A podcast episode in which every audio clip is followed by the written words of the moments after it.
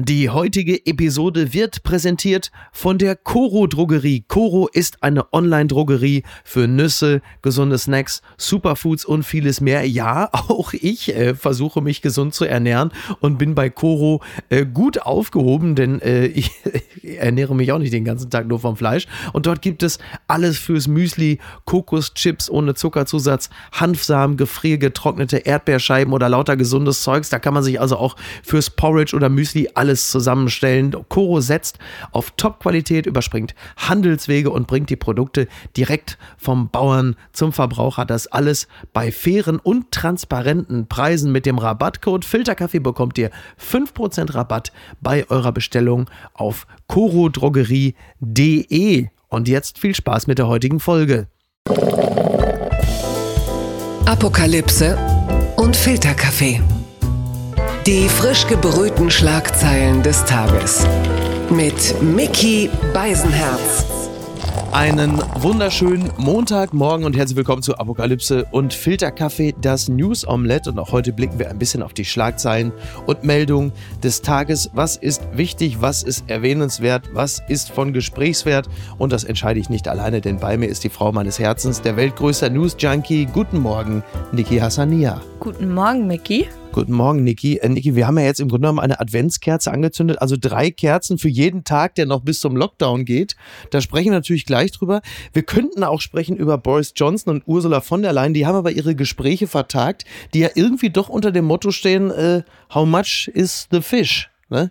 Ja, also bis zum 31. ist jetzt noch Chance für einen Deal, aber Boris Johnson scheint jetzt schon von einem No-Deal auszugehen. Also seine Marineschiffe stehen da schon bereit, um die europäischen Fischer wegzu. So ein bisschen Frontex, aber nur für Fischer jetzt, ne? ja. Naja.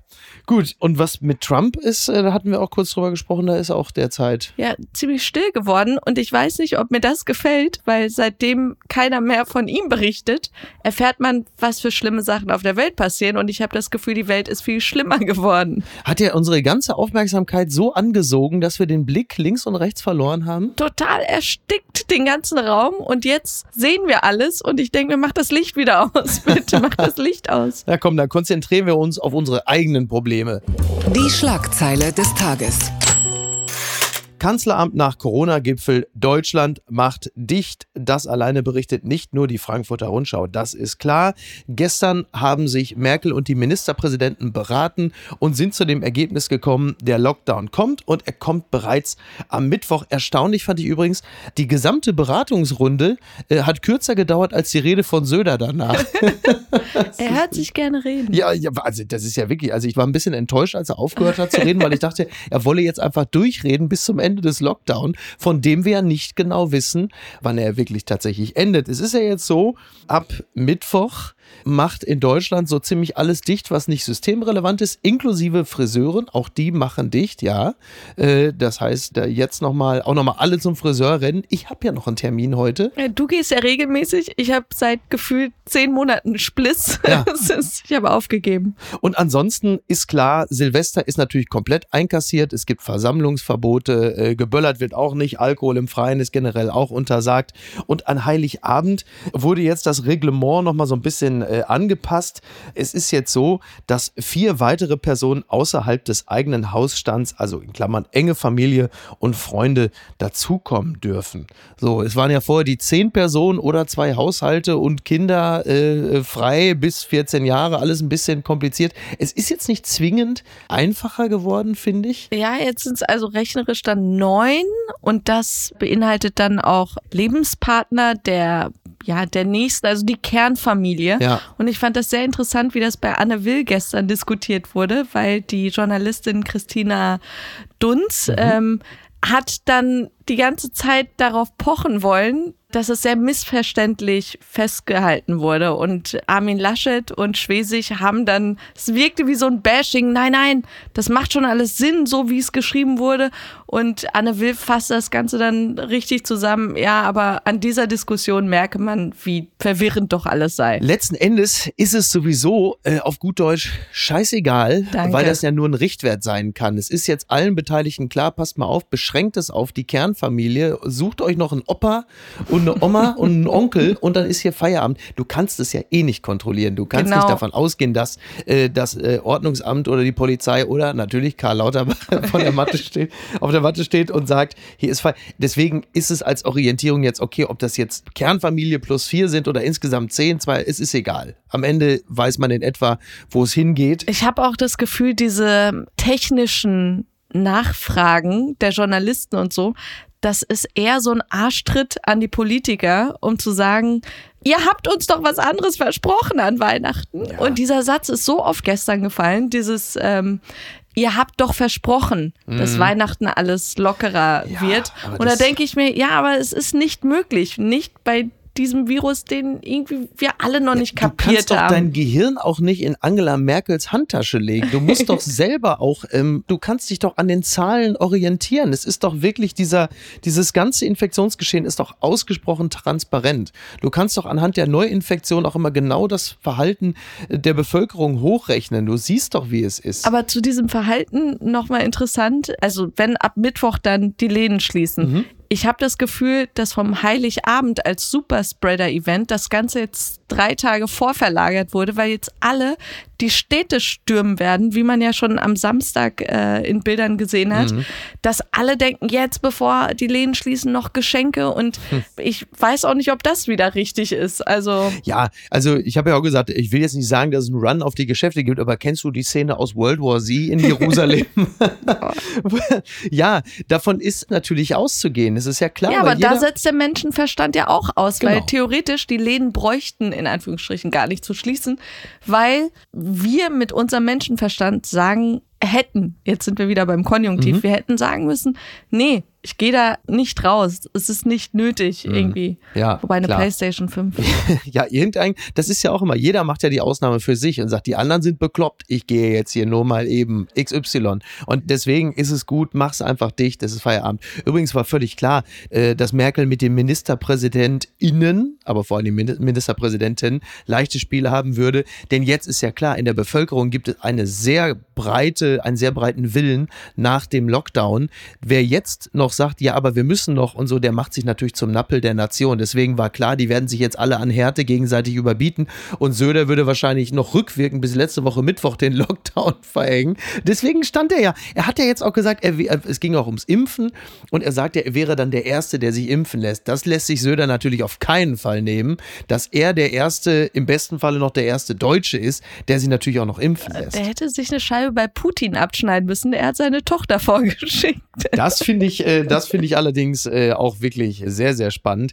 Also wie gesagt, am 10. Januar soll dann der Lockdown voraussichtlich enden, was natürlich auch Quatsch ist, denn du hast genau dann ziemlich genau 14 Tage nach dem Weihnachts-Superspreading-Event und wenn das die Grundlage ist, auf der man dann am 10. Januar sagt, machen wir jetzt den Lockdown weiter oder können wir lockern, dann kann das ja gar nicht funktionieren. Das heißt, die ersten belastbaren Zahlen hast du Ende Januar. Aber als Medienprofi, der du ja bist, mhm. was findest du in der Kommunikation besser? Den Menschen ein Etappengefühl zu geben, dieses, mhm. ja, lass erstmal bis 10. Januar warten, oder direkt die ehrliche Keule, wie viele es ja auch fordern, dieses, Leute, bis die Temperaturen im Frühling hochgehen, wird alles geschlossen. Die ehrlich, also die ehrliche Keule kann man gerne aussprechen, denn empfinden tun es ja sowieso schon die meisten. Alle haben dieses Jahr ja miterlebt und wissen ja, wie sich das Infektionsgeschehen entsprechend auswirkt. So, also kann sich jeder seinen Teil denken. Bis März, Mitte, Ende März wird es sehr unerfreulich sein. Vielleicht mit leichten Lockerungen, aber das war's. Ich habe übrigens noch gedacht, als wenn die jetzt die Läden dicht machen, die ganzen Geschenke für die Nichten und Neffen, oh Gott, was soll ich denn da noch sorgen? Bis mir eingefallen ist, die Geldautomaten bleiben ja offen. die sind ja jetzt alle in einem Alter, wo sie sich einfach um Umschlag mit Geld freut. Wenigstens die Sorge sind wir los. Übrigens äh, noch Gratulation. Äh, Neuseeland hat ähm, verkündet, sie werden äh, alle Covid Covid-Restriktionen auflösen. Äh, sie haben die Nation als virusfrei erklärt, weil sie jetzt wirklich seit über zwei Wochen keine neuen Fälle hatten. Jacinda Ardern hat gesagt, okay Leute, ihr könnt die Kontaktbeschränkung aufheben. Neuseeland ist eh so ein bisschen wie in dem Film Elysium, äh, so das Ziel, wo die Reichen eh alle gerade hinflüchten. Ja. Da ist einfach alles besser. Ja, können wir aber nicht hin, weil die Grenzen bleiben noch geschlossen. Twitter, 280 Zeichen Wahnsinn. Ja, äh, Jens Lehmann trendete bis gestern spät Bekannt, äh, dass aufgrund äh, seltsamer Twitter-Posts Euronews meldet, nach Shitstorm gelöscht, geht Jens Lehmann unter die Corona-Leugner? Fragezeichen. Es hagelt Kritik gegen die Aussage Lehmanns, der die Sterblichkeit von Covid-19 in einem Tweet auf Englisch mit den Toten der aggressiven Grippe 2017 vergleicht. Das muss ich sagen, äh, finde ich sehr mutig, das im Dezember 2020 so noch zu posten. Er hatte geschrieben, auf Englisch, in Deutschland hatten wir 2017 wegen einer aggressiven Grippe 23.000 Tote zu beklagen. Niemand hat das überhaupt zur Kenntnis genommen. Nun werden wir bald die gleiche Todesrate von 0,028 Prozent unserer Bevölkerung zu beklagen haben. Bleiben Sie sicher und positiv und haben Sie ein schönes Weihnachtsfest. Moment. 20, klingt ja fast wie Trump ein bisschen. Hast, ne? hast du das Gefühl, dass er es extra auf Englisch geschrieben hat, weil er gehofft hat, in Deutschland kapiert es keiner? Es haben relativ viele Menschen kapiert und äh, es gab einen ziemlich heftigen Gegenwind. Der Post ist mittlerweile auch äh, gelöscht. Stattdessen hat er jetzt zuletzt geschrieben, We have to protect the elderly and risk groups more to not see increasing numbers. Das nenne ich mal ein Shift of, äh, of Mind.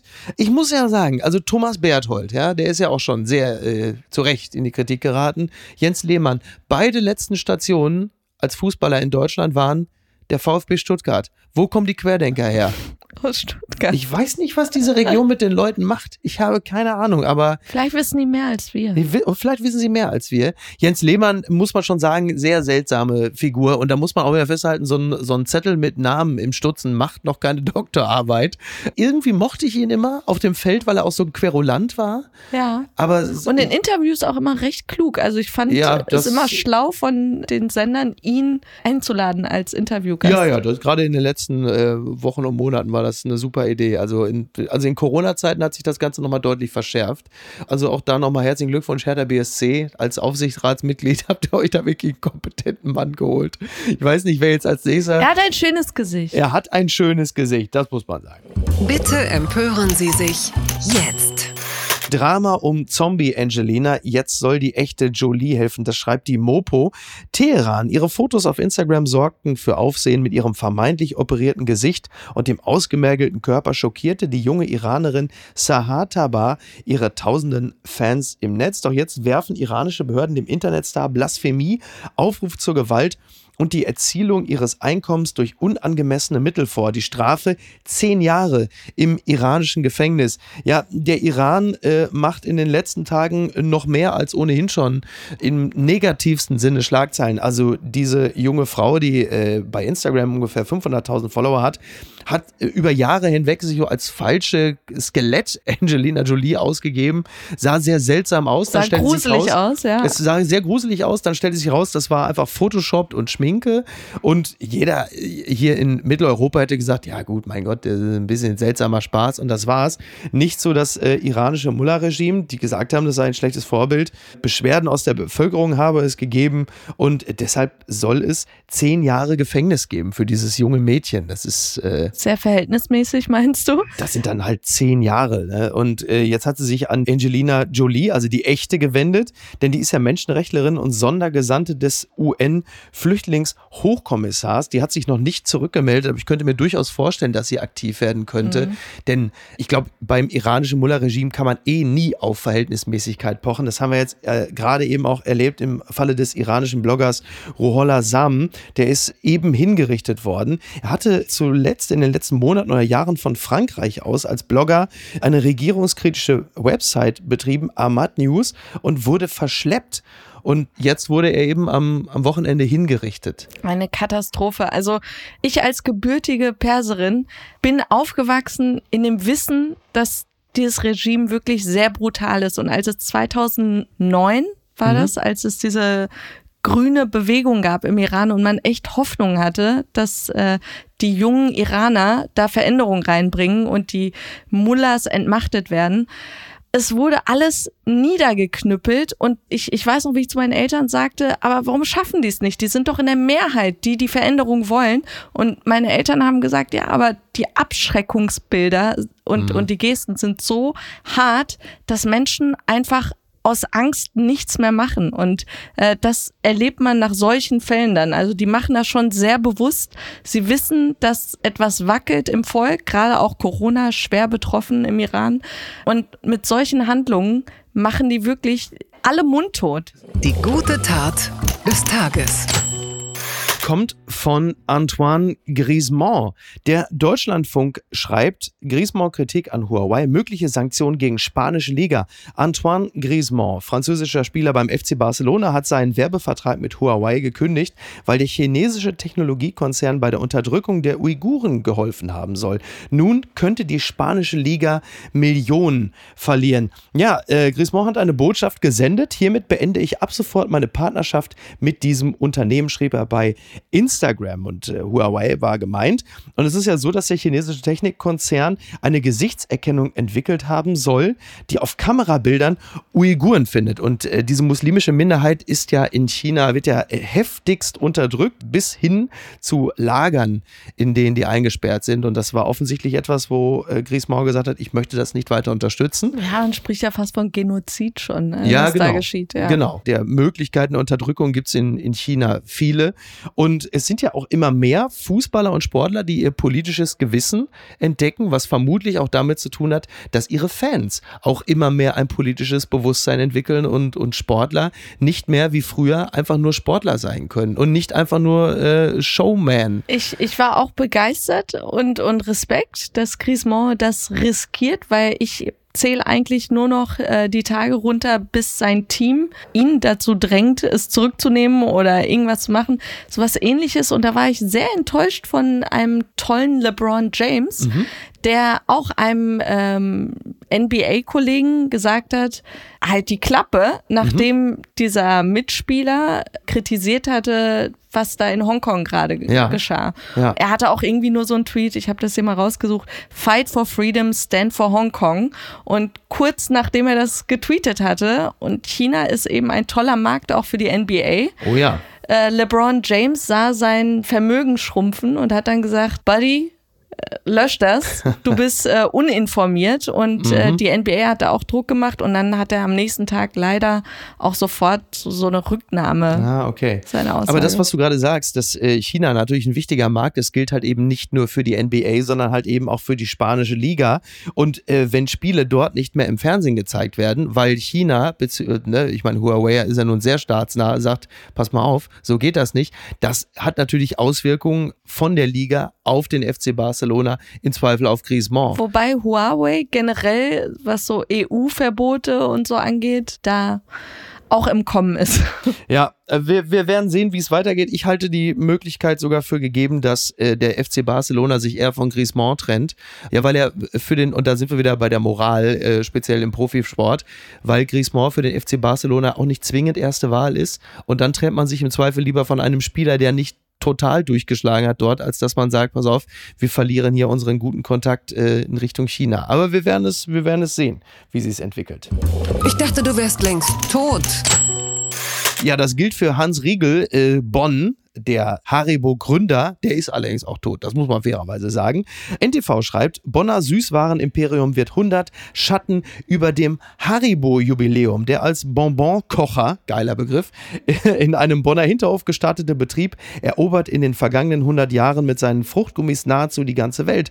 Doch zum Jubiläum gibt es deutliche Kritik am aktuellen Haribo-Chef, unter anderem von der Goldbeeren-Werbeikone Thomas Gottschalk. Ja, also dieses Jubiläum könnte unter einem schlechteren Stern nicht stehen. Man will eigentlich nur feiern, dann ist das Corona-Jahr, man kann nicht groß feiern und dann ist auch noch so, in Ostdeutschland sorgte die Ankündigung, das Haribo-Werk im sächsischen Wilkau-Haslau zu schließen, für Empörung. Das Land Sachsen beendete daraufhin seine Werbekooperation mit dem Süßwarenhersteller.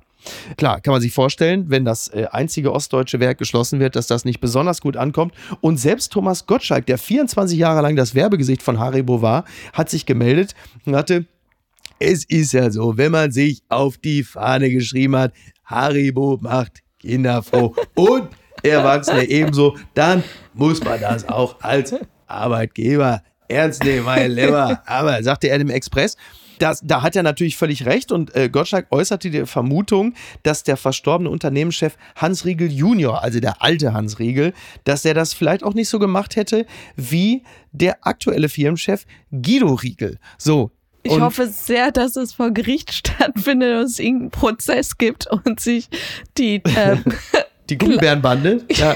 ja. Sie werden schon die, die Nein, das ist so Teil der Klage dann ist so, Moment mal, Haribo macht Kinder froh und Erwachsene genau. ebenso und das, das dann. So wie bei so einem John Grisham Gerichtsdrama, das ist die Schluss. Hohes Gericht. Genau. Heißt es nicht immer. Haribo macht Kinder und Erwachsene. ich glaube übrigens, dass die Kritik von Gottschalk an Guido Riegel auch ein bisschen daher rührt, dass Gottschalk ja kaum, dass der alte Riegel nicht mehr da war, auch seinen äh, Deal mit Haribo verloren hat. Also ich glaube, da hat. Und vor allem von wem wurde er ersetzt? Aber das hat sich auch schon wieder erledigt mit Bulli, ne? Der ist ja auch schon wieder raus. Thank God. Den Tommy kann keiner ersetzen. Es ist so. Aber es geht ja die mehr übrigens, dass der alte Hans Riegel sich immer bei Gottschalk, die hatten ja einen engen Draht und sich immer bei Gottschalk gemeldet hat und sagte so, hier, Herr Gottschalk, äh, machen Sie mal hier mit Kindern, das kommt immer gut. Und dann hatte Gottschalk in der nächsten Sendung Wetten das oder bei seiner oder so auch immer Kinder da, weil dem alten Haribo das so gut gefallen hat. Ach, das waren noch schöne Zeiten. Das war besser. Unterm Radar. Der Berliner Kurier schreibt, Anti-Corona-Maßnahme, Chinas Luftfahrtbehörde empfiehlt Flugcrews Windeln zu tragen. Laut einer Empfehlung der chinesischen Luftaufsichtsbehörde sollen die Crews von Charterflügen in Corona-Risikogebieten Windeln tragen. Ja, man verspricht sich ein bisschen davon, dass Piloten und Kabinenpersonal so die Toiletten meiden und auf diesem Wege das Infektionsrisiko auf diesen Flügen senken können. Ja, also, was hältst du denn davon, Niki? Du bist ja Flugbegleiterin, wie wir alle wissen. Ich finde das so eine, eine, so eine tolle Idee. Nein, ja. also, ähm, auf Langstrecke ist es bei Lufthansa tatsächlich so, dass wir immer eine Toilette für die Crew gerade blocken. Mhm. Ähm, auf Kurzstrecke ist es nicht möglich. Aber ähm, als ich das gelesen habe, dachte ich mir nur, und dahin schmilzt das Image von den sexy Stewards und Stewardessen und den heißen PilotInnen. Ähm, ja, ich möchte es mir nicht vorstellen. Ich, schrecklich, schrecklich. Ja, aber du, äh, Lemmy von Motorhead ist immer nur mit Windel äh, unterwegs gewesen. Das hat natürlich bei ihm einfach damit zu tun, dass er einfach mehr saufen wollte und nicht die Zeit mit Pinkeln verschwenden wollte. Aber bitte ja, nicht. Stell ich mir, äh, stell ich mir sexy vor. Ne? Impft ne? uns. Es gibt sie noch. Die gute Nachricht. Äh, zumindest für mich als BVB-Fan. Vorweihnachtliches Beben beim BVB aus Trainer Favre. Das schreibt die Süddeutsche. Ja, äh, am Wochenende hat man 1 zu 5 gegen den VfB Stuttgart verloren. Da war nicht nur für mich als Fan der Moment gekommen, wo man sagt, jetzt ist wirklich Feierabend. Favre ist wirklich ein sehr guter Trainer und er kann jeden einzelnen Spieler besser machen, aber als Mannschaft wirst du mit dem nicht Meister. Und das war wirklich offensichtlich, dass das nicht geht. Und da waren jetzt wirklich schon, also in dieser Saison schon zu viele Spiele gegen Köln verloren, gegen Frankfurt nur unentschieden, 1 zu 5 gegen Stuttgart zu Hause. Das war wirklich nicht mehr auszuhalten. Und für mich als Fan war es auch echt schwer, dieser Potenzialverschwendung weiter zuzusehen. Es tat mir aber wirklich leid für ihn, weil ich fand immer mit seinem französischen Akzent und wenn er da so gesprochen hat, der hatte immer so was Liebes. Ja. Und äh, ich konnte mir nur vorstellen, wie hart es gewesen sein muss. You're fired! Lieber Lucien Favre, Sie klatschen seltsam. Ich mag das nicht. Ich mag Sie nicht. Ähm, Sie ja, sind kein Boris. Sie sind kein Boris. Ja, äh, bestimmt ein guter Typ, auch nicht unsympathisch, aber ich glaube, für diese Mannschaft, wo so viele junge Leute sind, brauchst du, glaube ich, einen Trainer, der eine andere Ansprache an Eine Frage. Hat. Ja als Trainer, wenn du sowas auf dem Konto hast, mhm. wo du einfach versagt hast, ja, ja. So, ja. so, eine Statistik hast, ja. wie findest du einen neuen Arbeitgeber? Na, er hat ja nicht, der hat ja nicht versagt, der hat ja eine fantastische Punktestatistik. Nur es ist offensichtlich, dass du mit dem nicht Meister werden kannst. Das heißt, für jeden Club, der jetzt nicht gerade Meisterschaftsambitionen hat, ist es wahrscheinlich immer noch ein sehr guter Trainer.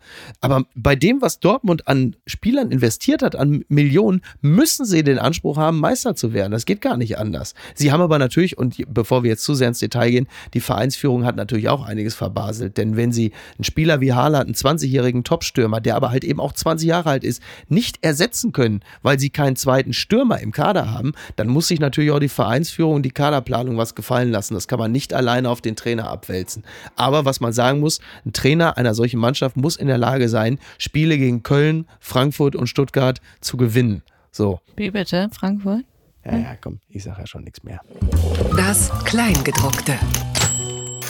Ja, äh, wird er demnächst nicht mehr lesen müssen, denn Jan Hofers letzte Tagesschau ist heute Abend. Und äh, da möchten wir uns ganz herzlich verabschieden. Jan Hofer ist ja quasi jetzt auch und der Mr. Tagesschau unserer Generation. Ein Familienmitglied. Äh, er ist eine Art Familienmitglied. Es gibt nicht viele alte Menschen, die ab und zu noch mal einen, einen Schlappen gegen den Fernseher geworfen haben und gesagt, ja, du bist auch ein ganz schlauer da. du weißt es immer ganz genau. Ohne Zettel wärst du nix. So, und ähm, ja, er ist übrigens Fan vom Sommerhaus der Stars, wie ich jetzt noch gelesen habe. Echt? Ja, er, er wird zitiert. Er hat, äh, ich glaube, er hat weiß gar nicht, ob es der Bild gesagt hat.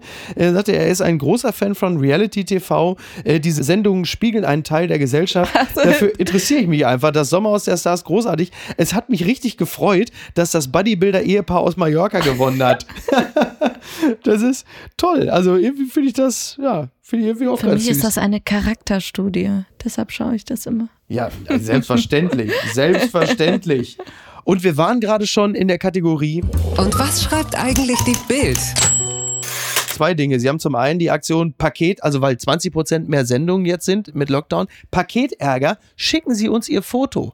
Das heißt, du hast als DHL-Bote unten schon einen Riesenstress und dann kommen noch irgendwelche Arschgeigen, Bildleser, die machen Fotos und denunzieren dich noch im Internet, weil du nicht schnell genug äh, mit dem Paket im fünften Stock warst und du gerade noch unterwegs in eine Flasche gepinkelt hast, weil du keine klassische Pause machen kannst oder die Windeln von den chinesischen Airlines trägst. That's the holiday spirit. Verpetzt die Postboten. Das ist ja wirklich Wahnsinn. Und natürlich eine Meldung, die auch schon natürlich einmal durchs Netz gepeitscht wurde. Jörg Pilawa, wegen Corona konnte er nicht auf seine Privatinsel. Was? Ja, so müssen manche leben, muss man sich mal vorstellen. Er hat eine Privatinsel? Er hat eine Privatinsel, die hat ungefähr 250.000 Euro gekostet. Die hat er sich 2009 gekauft. Jetzt muss man fairerweise sagen, für das Geld, was er auf dieser kanadischen Insel gelassen hat, kriegst du natürlich äh, in Hamburg, kriegst du noch nicht mal eine Zwei-Zimmer-Wohnung. ne? Und auf Sylt kannst du noch nicht mal ein Dixie-Klo aufbauen. Aber, das muss man aber, fairerweise Aber sagen. er ist doch Testimonial für Wurst. Und als Testimonial für Wurst musst du doch so Man of the People sein. Ja. Das ist ja. damit dann futsch. Ja, weißt du, was mich an der ganzen Sache, also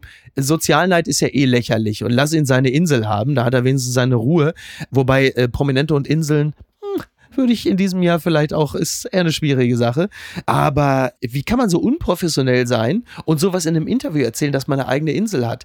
Du weißt doch genau, was dann passiert. Mit der Bild? bitte? War es mit der Bild? Ich glaub, also die Bild hat es auf jeden Fall als Meldung gemacht. Ich weiß nicht, ob er direkt mit denen gesprochen hat, aber das würde ich einfach nie erzählen, ja. weil du weißt natürlich, äh, was speziell in Pandemiezeiten äh, ja. dann natürlich los ist. Dann wirst du einmal rauf und runter durchs Netz geprügelt. Ähm, der hat eine eigene Insel. Viel geiler fand ich äh, übrigens, dann äh, hat die Bildzeitung ein Foto natürlich von Pilawa zu dem Artikel ähm, da reingesetzt, ist ja klar. Unter die Bildunterschrift fand ich sehr, sehr interessant.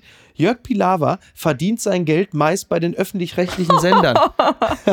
Gerade jetzt so die GZ gewinnt. Das nicht, Super. Das fand ich die eigentlich so, wo ich dachte, ey, ihr Ratten. Wirklich, ey, so ist, ja, ja. Und ansonsten, du, ey, wir wünschen Jörg Pilawa viel Glück mit seiner Insel. Er soll uns einladen. Er soll einfach Favre mit. mitnehmen. Er soll Favre mit auf die Insel nehmen.